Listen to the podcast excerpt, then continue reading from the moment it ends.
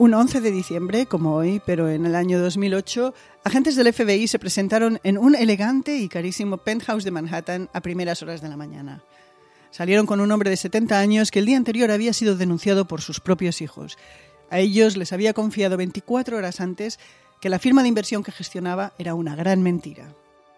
Ese día el mundo entero conoció a Bernard Madoff, el autor de uno de los mayores fraudes de la historia, un crimen por el que fue condenado a 150 años de cárcel que aún cumple. Hola, soy Ana Nieto y esto es Calendario de Historias, un podcast diario con el que Audire les lleva a recordar el pasado, sus personajes y lo que nos queda de ello. El abogado de Madoff consiguió, tras el abono de 10 millones de dólares, que éste siguiera viviendo un tiempo más en su lujosa casa, mientras las autoridades iban desgranando el entramado con el que este financiero había estado engañando durante décadas a sus clientes.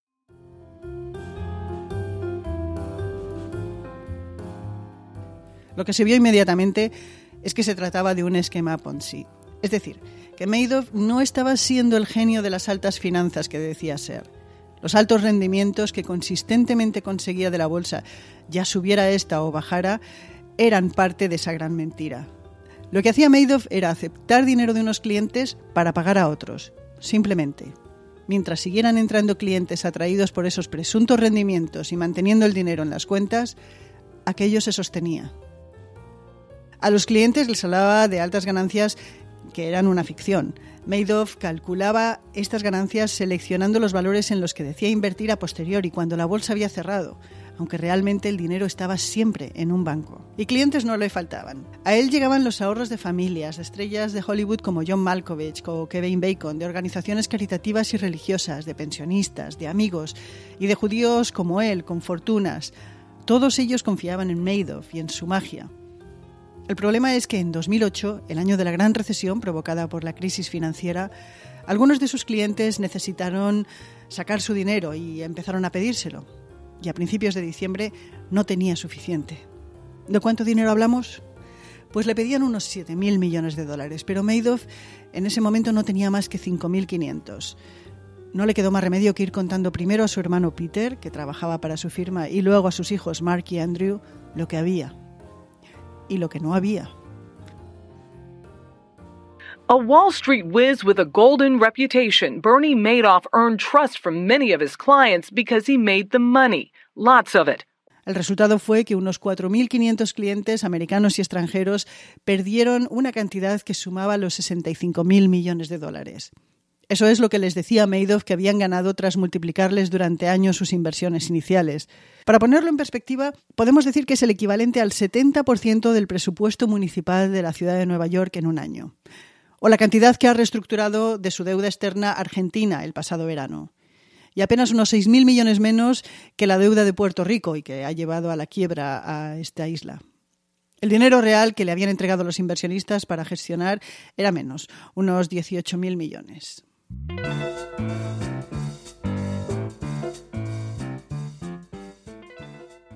Esos días no se dejaba de repetir que cuando algo parece demasiado bueno para ser verdad, seguramente no lo es.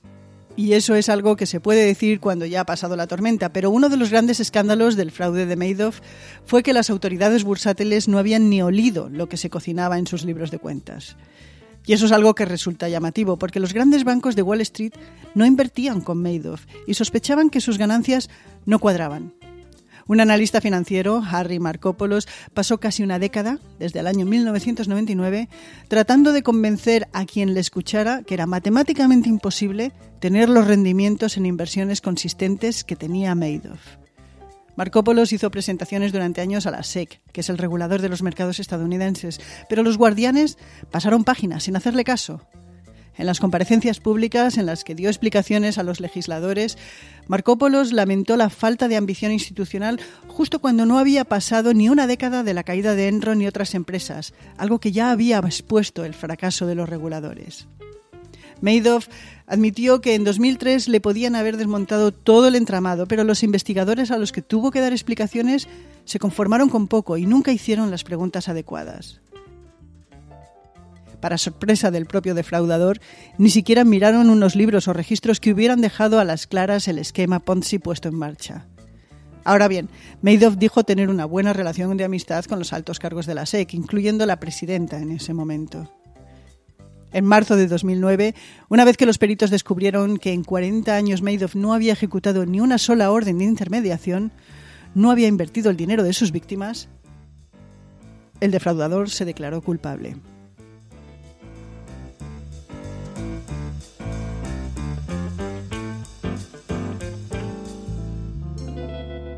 En el verano fue condenado a 150 años de cárcel. El juez dijo que al decidir la pena necesitaba mandar un mensaje a quienes se vean tentados a imitar el delito de este financista alguna vez considerado un genio en Wall Street. Algunos de sus asociados, entre ellos su hermano Peter, también han cumplido condena. Su esposa Ruth, cuya fortuna personal fue destapada cuando el caso aún estaba en los tribunales, vive ahora en una modesta casa en Connecticut. ¿Y sus hijos? La versión de la denuncia del padre está puesta en cuestión por quienes llevan años examinando las cuentas y tratando de compensar a las víctimas, pero ellos ya no pueden responder. Uno de sus hijos, Mark, se suicidó en el segundo aniversario de la fecha en la que se conoció el escándalo. Tenía 46 años.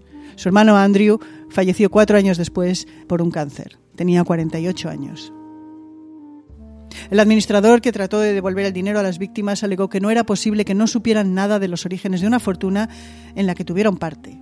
En 2017 se llegó a un acuerdo con sus herederos para que pagaran 23 millones de dólares que se ha distribuido entre las víctimas.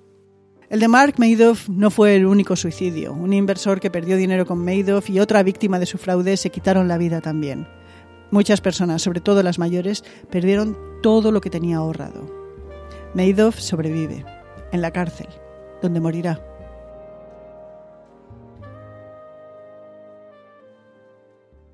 Y otros 11 de diciembre traen otras historias de otros años. En 1576, en España, Fray Luis de León fue absuelto por la Inquisición tras casi cinco años de encarcelamiento sin juicio. En 1813, Napoleón Bonaparte restituyó a Fernando VII la corona de España. Y en 1936, Eduardo VIII fracasó en su intento de conseguir que su familia, la familia real británica, aceptara que se casara con Wallis Simpson, una mujer americana y divorciada. Por eso renunció un día como hoy a sus derechos a la corona británica. Y en 1987, en España, la banda terrorista ETA perpetró uno de sus más sangrientos atentados en la casa cuartel de la Guardia Civil en Zaragoza.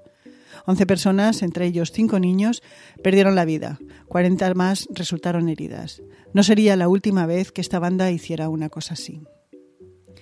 Y en 2008, el mismo año en el que Madoff fue atrapado en su engaño y detenido, el banco de inversión Bear Stearns en Nueva York colapsó en marzo.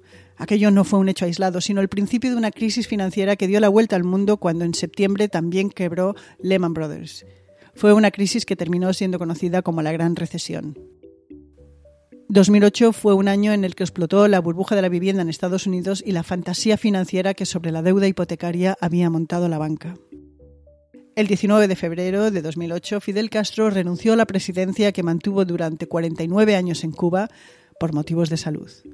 Y en julio, en Belgrado, se detuvo al presidente de la República Serbia de Bosnia, Radovan Karadzic, prófugo desde hacía 12 años y acusado por la justicia internacional de crímenes contra la humanidad. Y terminamos con una respuesta que Harry Markopoulos, quien estuvo tras la pista de Madoff durante años, dio a una revista. Los inversores que saben mantendrán una disciplina y se alejarán de inversiones que no entiendan. Los avariciosos caerán y darán su dinero a Madoff. Él sabía que sus inversores no iban a hacerle muchas preguntas. Uno no necesita ser la persona más lista del mundo para ser un artista de los fraudes Ponzi. Solo se necesita ser más listo que sus víctimas.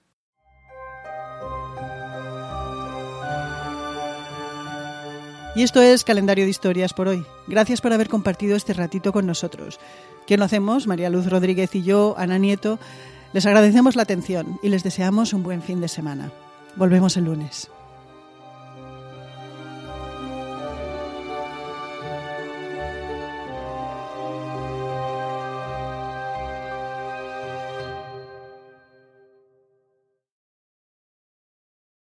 4 de julio.